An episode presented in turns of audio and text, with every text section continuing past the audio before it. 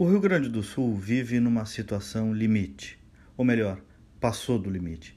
Eu acompanhei isso de perto no governo do estado, agora no último período, e posso testemunhar para vocês. Não é tão difícil de entender. Mais de 80% de todo o ICMS que entra no caixa vai para a folha de pagamento de pessoal. Você pagou 100 reais, 80 reais vai para a folha.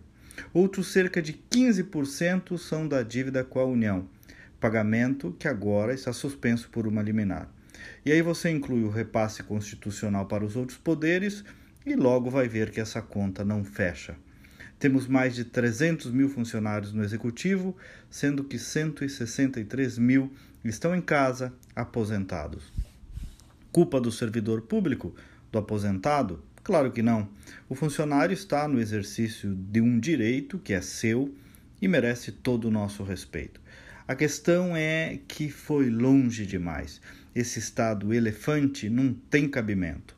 Esperamos muito para reformar a estrutura administrativa do governo, esperamos muito para mexer no sistema previdenciário. Mas, claro, não pode só o servidor, especialmente o professor, pagar essa conta ainda tem margem para diminuir o Estado, mas não é fácil mexer em interesses. Enfim, o drama está aí. A margem de manobra é pequena e a solução não virá de uma hora para outra. Pessimismo, bem-venho? Não, é a realidade.